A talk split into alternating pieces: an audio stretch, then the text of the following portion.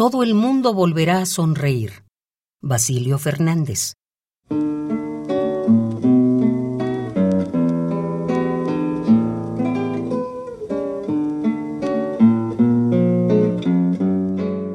El que medita a la sombra de una torre, o el que canta en la cima de ese Everest moldeado de nieve, puede ver cómo el mundo vuelve hacia atrás sus ojos y olvida sus cabellos caídos por la historia.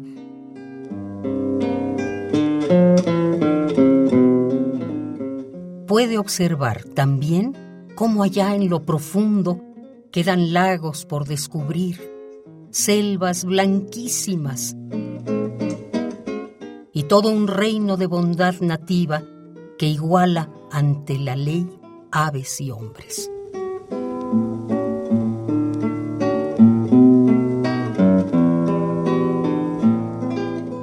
Ve como un viento suave levanta un murmullo de hojas en Manchuria o mueve una palmera tropical y todo es así hay siempre un sudor frío que anega en la frente del tirano, que moja el pecho del trabajador dormido entre bambúes y cae sobre la humanidad como lluvia cándida de democracia, de traición y mano blanca.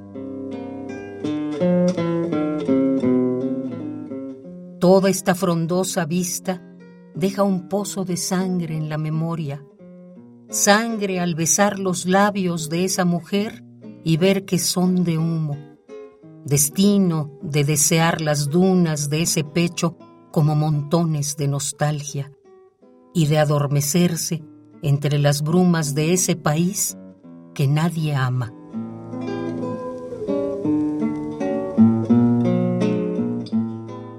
Pero el mundo, el mundo volverá a sonreír Tal vez mañana se ofrezcan a Dios árboles tiernos y dólares de oro.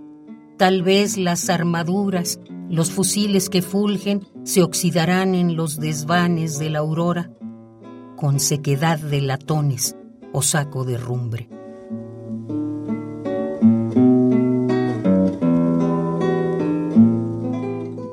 Tal vez el que medita o canta Observa ya mejillas sin cicatrices, insólita bandera desplegada hacia los astros vivos y una claridad pura por occidente, inmóvil sobre el caos.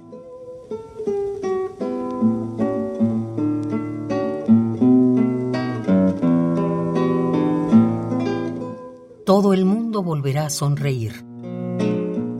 Basilio Fernández